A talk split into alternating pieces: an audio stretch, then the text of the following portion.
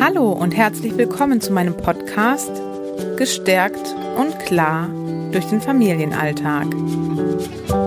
Dein Podcast für Klarheit, Kraft und Freude auf deinem Weg durch den Familiendschungel. Ich bin Johanna Dombert und freue mich, dass du hier bist.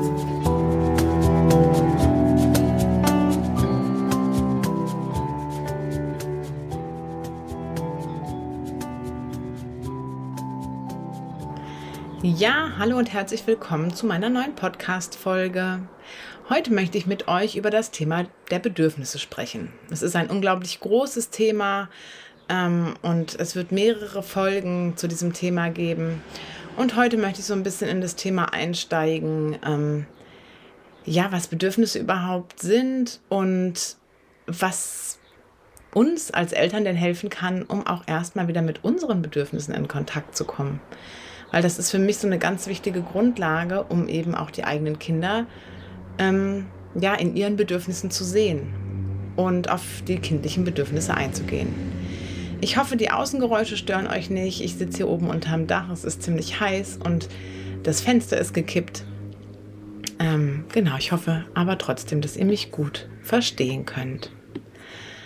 Ja, das Thema der Bedürfnisse ist aus meiner Sicht tatsächlich ein unglaublich wichtiges Thema im Familienalltag und findet aus meiner Sicht glücklicherweise auch mittlerweile in vielen Familien immer mehr Beachtung. Gleichzeitig gibt es auch ganz unterschiedliche Vorstellungen, was es denn bedeutet, Kinder im Hinblick auf ihre Bedürfnisse ins Leben zu begleiten. Und manchmal eben auch die Vorstellung, dass es dabei ausschließlich um die Bedürfnisse des Kindes gehen würde. Ja, und das sehe ich tatsächlich anders. Also ich bin der Meinung, dass die Bedürfnisse der Eltern ähm, ja auf jeden Fall auch ein, ein Recht haben, da zu sein. Und ähm, ja, wir eben auch nur das geben können, was wir auch in uns tragen. Und ich habe in der letzten Folge über das Thema der eigenen Werte im Familiensystem gesprochen. Die meisten Eltern, mit denen ich arbeite, wünschen sich einen Familienalltag auf Augenhöhe. Also sie wünschen sich, dass ähm, das Kind sich gesehen fühlt, dass es sich verstanden fühlt, dass es miteinander ähm, und Respekt einfach auch ja Werte sind, die sie ihren Kindern vorleben möchten.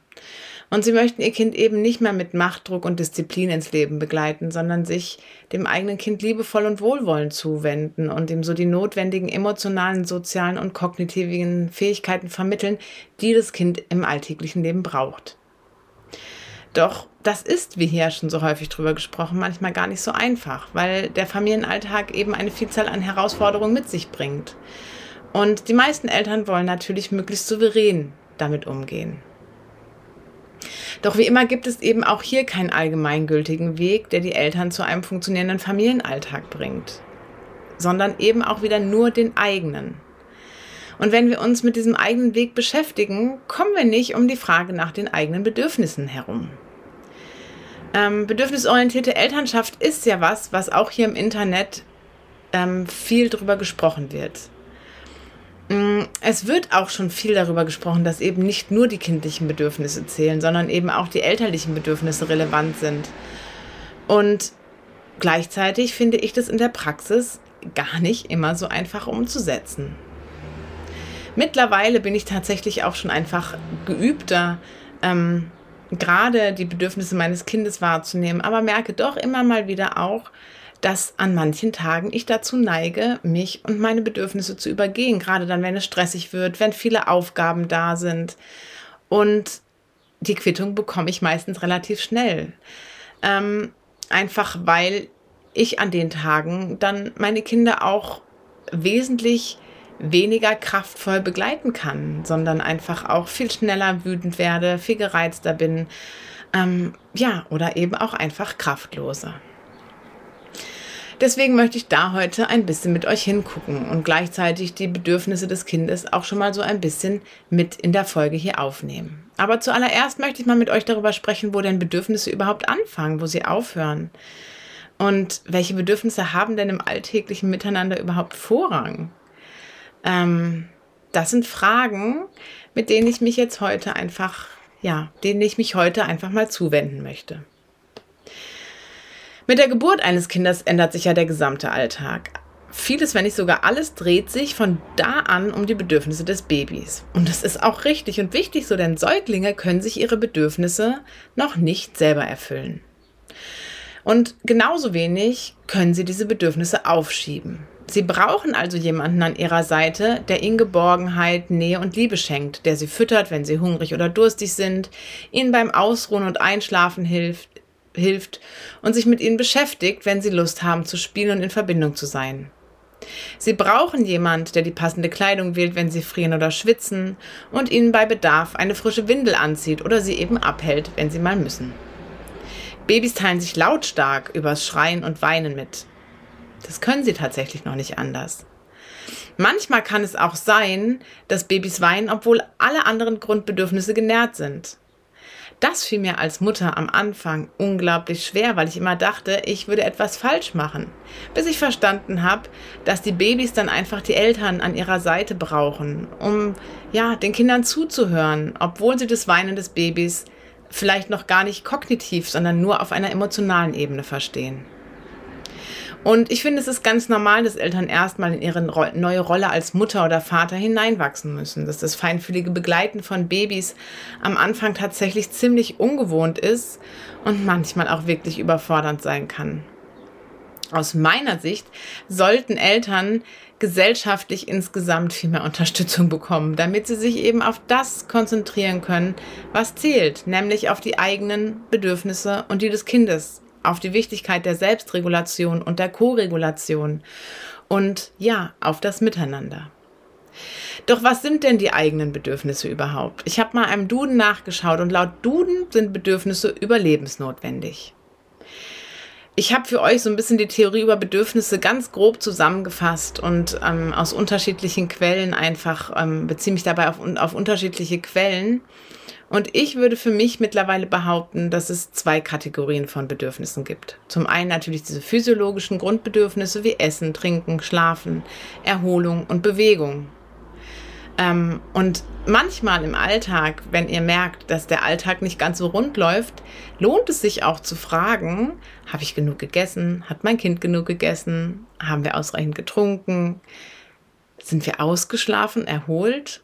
Oder haben wir uns überhaupt heute schon ausreichend bewegt? Ähm, weil natürlich ein Mangel an Bewegung, ein Mangel an Essen und Trinken, ein Mangel an Schlaf und Erholung führt zu einem Ungleichgewicht und dadurch auch zu einer Unzufriedenheit. Aber neben diesen physiologischen Grundbedürfnissen gibt es eben noch emotionale Grundbedürfnisse, wie zum Beispiel die Sicherheit, Sicherheit ist eines unserer wichtigsten Grundbedürfnisse, damit wir uns als Menschen auch, auch ja, weiterentwickeln können, brauchen wir, ist es wichtig, dass wir uns sicher fühlen. Dazu zählt der körperliche Schutz.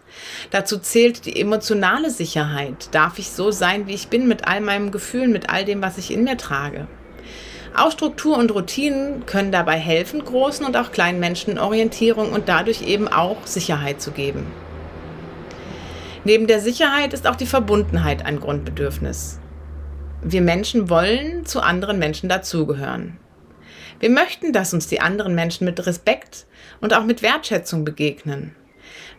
Es ist schön, wenn sie uns in unserer Einzigartigkeit sehen und so annehmen können, wie wir sind. Und manchmal brauchen wir eben auch andere Menschen, um um Hilfe zu bitten oder um Unterstützung zu fragen.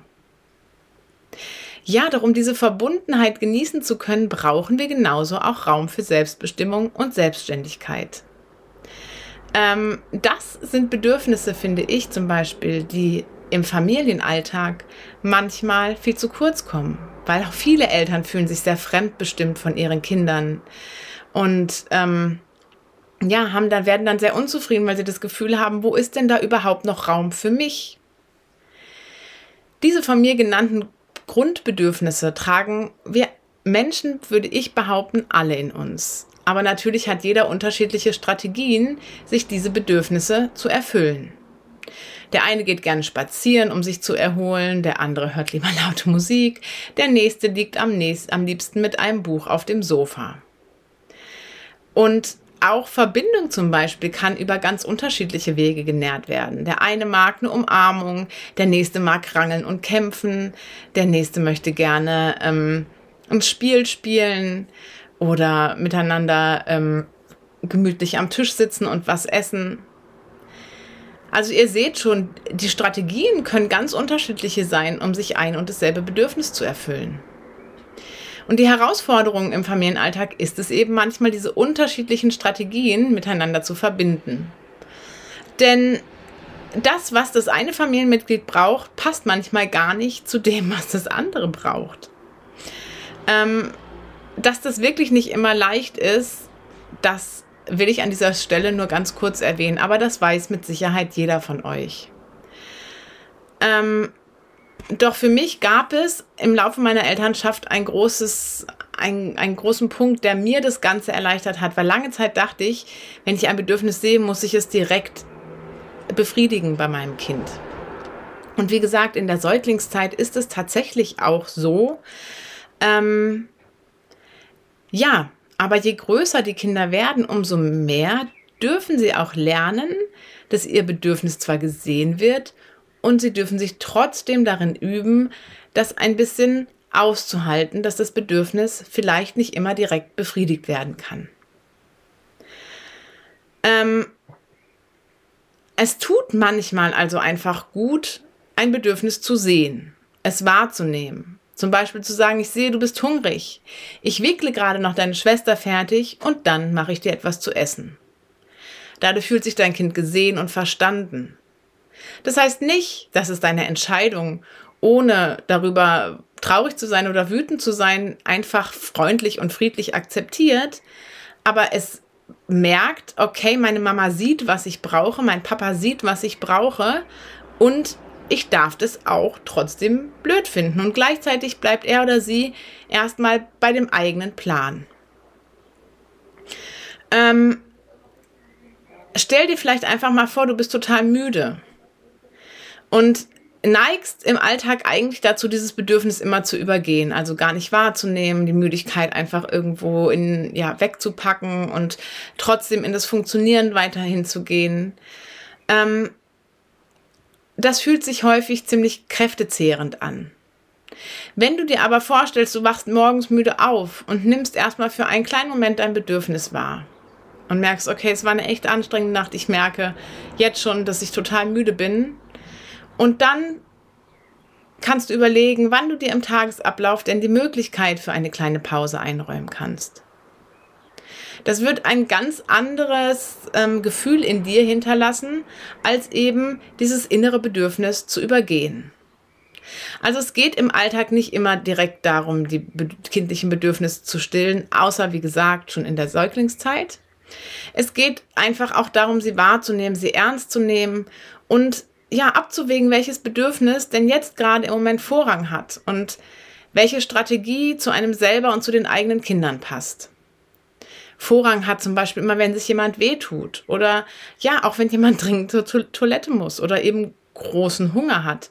Auch das hat manchmal Vorrang ähm, vor, vor einer liebevollen Umarmung oder vor ähm, einem gemeinsamen Spiel oder vor ähm, ja, vor dem Rausholen der, der Bastelkiste aus dem Schrank oder was auch immer.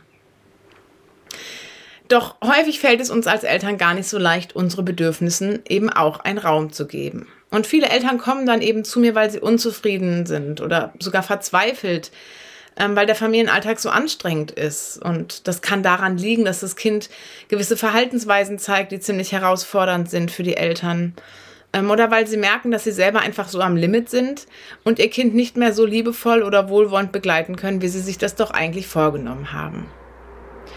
Und neben der Selbstregulation, über die ich ja auch schon mal eine Podcast-Folge aufgenommen habe, die verlinke ich euch auch gerne, gibt es eben auch noch ähm, oder ist ein wichtiger Baustein meiner Arbeit auch die, die Beschäftigung mit den eigenen und den kindlichen Bedürfnissen weil es stimmt einfach, auch wenn es immer, also es wird so oft gesagt, aber es ist auch einfach tatsächlich so wahr. Um meine Kinder einfühlsam ins Leben begleiten zu können, darf ich auch lernen, ähm, mich und meine Bedürfnisse ernst zu nehmen. Kein Mensch würde mit einem leeren Tank von A nach B fahren wollen. Aber wie oft vergessen wir im Familienalltag, unseren eigenen Tank voll zu tanken und erwarten, dass wir sogar noch mit möglichst gutem Sprit und möglichst guter Laune ähm, ja, durch den, durch den, uns durch den Tag manövrieren. Wenn der Tank sehr leer ist, wenn die essentiellen Bedürfnisse nicht berücksichtigt werden, bedeutet das Stress für unser Nervensystem. Dann ist es fast unmöglich, reguliert zu sein. Und so schnell geraten wir in die sogenannte Übererregung, in der wir dann kämpfen, schimpfen oder einfach auch wirklich fliehen möchten und denken, oh, mir ist das alles zu viel, ich hau ab. Oder wir geraten in die Untererregung, fühlen uns im Alltag einfach irgendwie so ein bisschen wie, wie weggebeamt und sind einfach nur noch wenig präsent und ja, arbeiten so das ab, was halt irgendwie ansteht. Aber wie gesagt, einfach eigentlich nicht mit, mit einer wirklichen Verbindung zu dem oder mit, mit einer Freude, mit einer, mit einer Traurigkeit, mit einer Unzufriedenheit. Also es ist kein, wir schwingen dann auch emotional weniger, finde ich. Du kannst mal hinfühlen, wie das bei dir so ist, wenn, wenn du deine Bedürfnisse einfach lange unterdrückst, was so eine Reaktion deines Körpers ist. Neigst du dann dazu, vielleicht einfach dann auch viel zu schimpfen oder würdest du am liebsten wirklich alles stehen und liegen lassen? Ähm, ja, oder bist du dann, gehörst du zu den Menschen, die dann einfach sich so innerlich rausnehmen und denken, ach ja, ich finde hier ja eh keinen Platz und ähm, bei denen sich die Überforderung und auch die Hilflosigkeit dann auf diese Art und Weise ausdrückt. Und sich hilflos zu fühlen, sich überfordert zu fühlen, gehört aus meiner Sicht wirklich zum Familienalltag dazu. Also wir dürfen, finde ich, das wirklich uns zugestehen, dass das dazugehören kann. Und ähm, dürfen, Eltern reden da ja manchmal nicht gerne drüber, aber ich finde, das darf viel mehr Raum haben, dass es dazugehört und wir gleichzeitig doch auch andere Wege finden können. Besonders dann, wenn eben automatisch mehr Konflikte entstehen. Und ähm, ja, nicht selten wünschen wir uns dann aber, dass eben jemand anderes uns diesen eigenen Tank auffüllt, ja, dass da, ähm, keine Ahnung, die Kinder zum Beispiel, wünschen wir uns, dass die Kinder dann in so stressigen Phasen einfach viel häufiger kooperieren, damit der Alltag einfacher wird. Oder wir wünschen uns, dass sie weniger Gefühlsausbrüche haben, damit wir reibungsloser durch den Morgen kommen.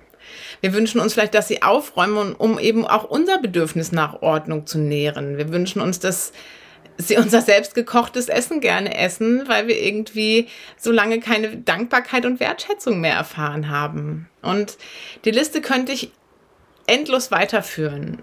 Ähm, auch ich habe mir früher beispielsweise gewünscht, dass die Anziehsituation mit meinem Sohn morgens echt unkomplizierter verlaufen und weniger konfliktreich sind. Ich hatte irgendwie das Bedürfnis nach Effektivität und wollte, habe mir gleichzeitig gewünscht, da hatte diesen, diese Erwartung, dass das auch möglichst selbstständig sein müsste, wie mein Kind sich anzieht. Und mein Sohn hatte aber ganz andere Bedürfnisse. Da gehe ich nachher noch ein bisschen drauf ein. Was mir jetzt wichtig ist, ist nochmal einfach auch daran zu erinnern, dass auch wenn wir als Erwachsene für die Erfüllung und Berücksichtigung der kindlichen Bedürfnisse die Verantwortung tragen, Kinder wirklich keinesfalls für die Erfüllung unserer eigenen Bedürfnisse verantwortlich sind. Es ist unsere Aufgabe zu lernen, für uns zu sorgen, Strategien zu finden, die unsere und die kindlichen Bedürfnisse im Blick haben und auch für uns einzustehen. Eigenverantwortung ist etwas, was ich an manchen Stellen durchaus manchmal verflucht habe. Doch dann habe ich immer wieder festgestellt, dass ich Eigenverantwortung auch mit alleiniger Verantwortung gleichgesetzt habe. Doch eigenverantwortlich zu handeln bedeutet keinesfalls, dass wir diese Dinge alleine tun müssen oder sollten, sondern dass wir lernen dürfen, andere Menschen in unserer Umgebung um Hilfe zu bitten. Und ja, das bedeutet auch, dass wir uns über all diese Herausforderungen, denen wir alltäglich begegnen, austauschen. Auf eine wohlwollende, auf eine zugewandte Art und Weise. Doch warum fällt es uns eigentlich so schwer, die Verantwortung für unsere Bedürfnisse zu übernehmen? Ich glaube, das ist eine Kombination aus ganz vielen unterschiedlichen Dingen. Zum einen kann es damit zusammenhängen, dass wir in der Kindheit vielleicht nicht den Raum hatten, unsere Bedürfnisse auszudrücken. Das klassische Erziehungsmodell zielt ja eher darauf ab, Kindern beizubringen, dass bestimmte Bedürfnisse unterdrückt werden müssen. da sonst Strafen oder Konsequenzen folgen. Dazu kommt noch, dass in unserer Gesellschaft insgesamt wenig Raum für Individualität existiert und es immer noch gern gesehen wird, wenn man doch möglichst gut funktioniert. Das erlebe ich in meiner ergotherapeutischen Arbeit immer wieder, wie groß die Hilflosigkeit ist, wenn ein Kind eben das nicht tut, zu funktionieren. Manche Kinder mussten zum Beispiel auch schon früh wirklich viel Verantwortung übernehmen für sich, für Geschwisterkinder oder manchmal auch für die Eltern. Das heißt, sie haben gelernt, dass es für ihre eigene Sicherheit wichtig ist, sich um die Bedürfnisse der anderen zu kümmern. Und ja, wenn es dir so geht, wenn du dich da auch wiedererkennst, dann darfst du auch gerne mal einen Moment auf Pause drücken und einfach mal wahrnehmen, dass es nicht erst seit gestern ist, dass du deine Bedürfnisse hinten anstellst, sondern vielleicht schon auch ein Muster ist, was dich schon ganz lange in deinem Leben begleitet hat. Und vielleicht ist die Tatsache, dass, dein, dass du dein Kind bedürfnisorientiert ins Leben begleiten möchtest, auch eine Einladung, dich nochmal mehr mit deinen Bedürfnissen zu beschäftigen. Viele Eltern aus meinen Kursen berichten mir zudem auch, dass es sich für sie egoistisch anfühlt, wenn sie sich mit ihren eigenen Bedürfnissen beschäftigen. Als Eltern macht man das doch nicht. Man muss doch für sein Kind da sein. Und dazu möchte ich mir mit euch mal ein Beispiel angucken. Das mal in einer Beratung war das mal Thema. Also da kam eine Mutter zu mir in die Beratung, die wirklich, wirklich kraftlos war, die sich Erholung und Pausen gewünscht hat. Und jedes Mal, wenn sie sich eine Pause nehmen wollte, fühlte sie sich wie eine, die schlechteste Mutter, die ihre Kinder vernachlässigt. Gemeinsam schauten wir uns dann ihre Bedürfnisse an und auch die ihres Kindes. Denn das Kind fing immer dann an zu weinen, wenn es mal beim Papa bleiben sollte. Und den kannte es wirklich gut und sie hatten auch sonst ein gutes Vertrauensverhältnis zueinander. Ähm, aber immer in Situationen, in denen das Kind unsicher wurde, suchte es die Verbindung zur Mutter. Also Trost und Sicherheit waren einfach mit der Mutter verbunden. Und so wich es dann auch in irgendwie unbekannten Situationen der Mutter wirklich nicht häufig von der Seite. Die Tatsache, dass die Mutter sich zurückzog, um sich eine Pause zu gönnen, war für das Kind aber ungewohnt. Und ja, so wollte es die körperliche Verbindung mit der Mutter aufrechterhalten und so mehr, je mehr die Mutter wegging, umso lauter wurde das Kind. Und gemeinsam mit dem Papa durfte das Kind dann lernen, andere Strategien für das Bedürfnis nach Trost und nach Sicherheit zu finden. Natürlich wollte es aber gerne an der ihm bekannten Strategie festhalten, dass die Mama da ist und die Mama, die einfach so vertraut ist, weil das gab ihm einfach am meisten Sicherheit und war sozusagen ja die Lieblingsstrategie des Kindes. Es war wütend und traurig, wenn die Mutter wegging, um sich eine Pause zu gönnen. Und natürlich ähm, nährte genau diese, diese Wut und diese Traurigkeit das schlechte Gewissen der Mutter, wodurch sie sich dann auch schnell wieder zu den Eigen oder ne, ähm, sich zu dem Kind zuwandte, um ähm, und dann gesagt hat, naja, okay, dann, dann ruhe ich mich halt nicht aus. Und gemeinsam erarbeiteten wir, dass alle Gefühle sein dürfen. Dass es auch zu den Lebensaufgaben eines Kindes dazugehört, mit Trauer und Wut umgehen zu lernen. Ja, und da nutze ich gerne ein Beispiel, um ähnliche Gefühle auf einer Erwachsenenebene zu umschreiben. Weil wenn ich eine liebgewonnene Strategie gefunden habe, fällt es natürlich auch mir manchmal schwer, diese Strategie aufzugeben. Wenn ich zum Beispiel gewohnt bin, dass mir mein Mann morgens einen Kaffee ans Bett bringt und ich diesen ganz in Ruhe trinken kann, weil das mein Bedürfnis nach Verbundenheit zu meinem Mann nährt und auch vielleicht nach das Bedürfnis nach einem ruhigen Start in den Tag. Und dann ändern sich aber plötzlich seine Arbeitszeiten und er kann mir den Kaffee einfach gar nicht mehr ans Bett bringen. Dann darf auch ich erstmal traurig sein und vielleicht sogar auch ein bisschen wütend darauf, dass sich die Arbeitszeiten geändert haben. Aber gleichzeitig kann ich nicht von meinem Mann verlangen, ähm, seine Arbeitszeiten wegen mir zu verändern. Aber wenn ich mir dann Zeit gebe für die Umstellung und für diese Tatsache, dass es jetzt anders ist, wenn ich vielleicht das auch einen Moment betrauere und auch noch das Gefühl habe, dass mein Mann nicht versteht, dass das für ihn auch schade ist, dann werde ich sicherlich schnell eine neue Strategie für mich entwickeln können.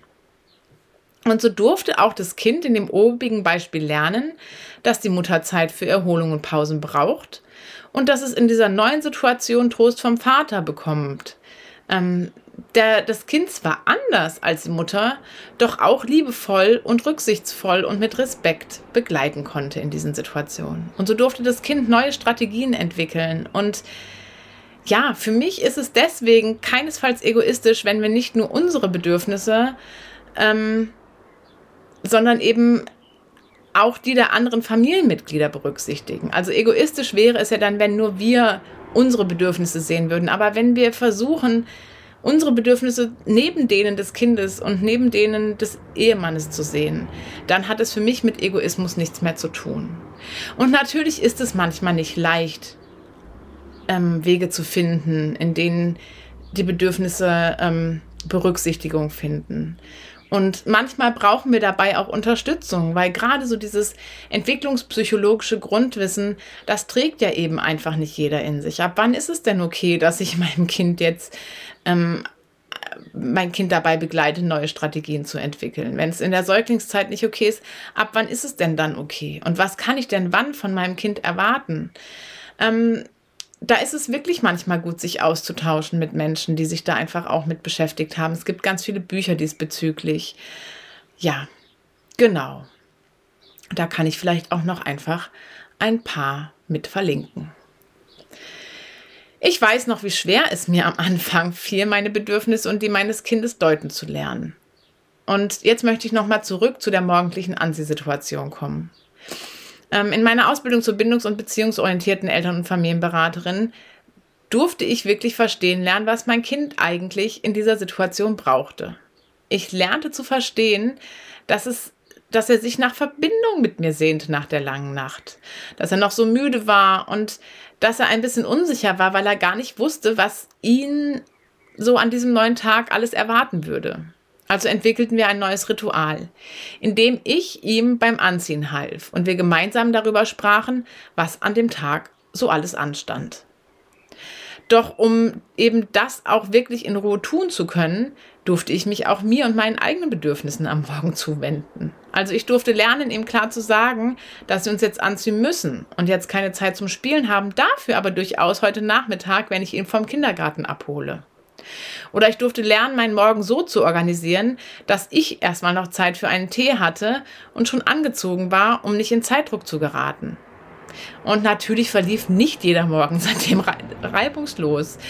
Ähm, wenn ich manchmal schlecht schlief, wenn mein Sohn früher wach wurde als erwartet und meine Struktur sich dadurch veränderte, ähm, wenn einfach an manchen Tagen, wo ganz viele Gefühle in mir aktiv waren oder wo große Herausforderungen auf der Arbeit waren oder was auch immer, ähm, kann, es natürlich sein, dass auch mein Morgen oder unsere Morgende manchmal etwas turbulenter liefen.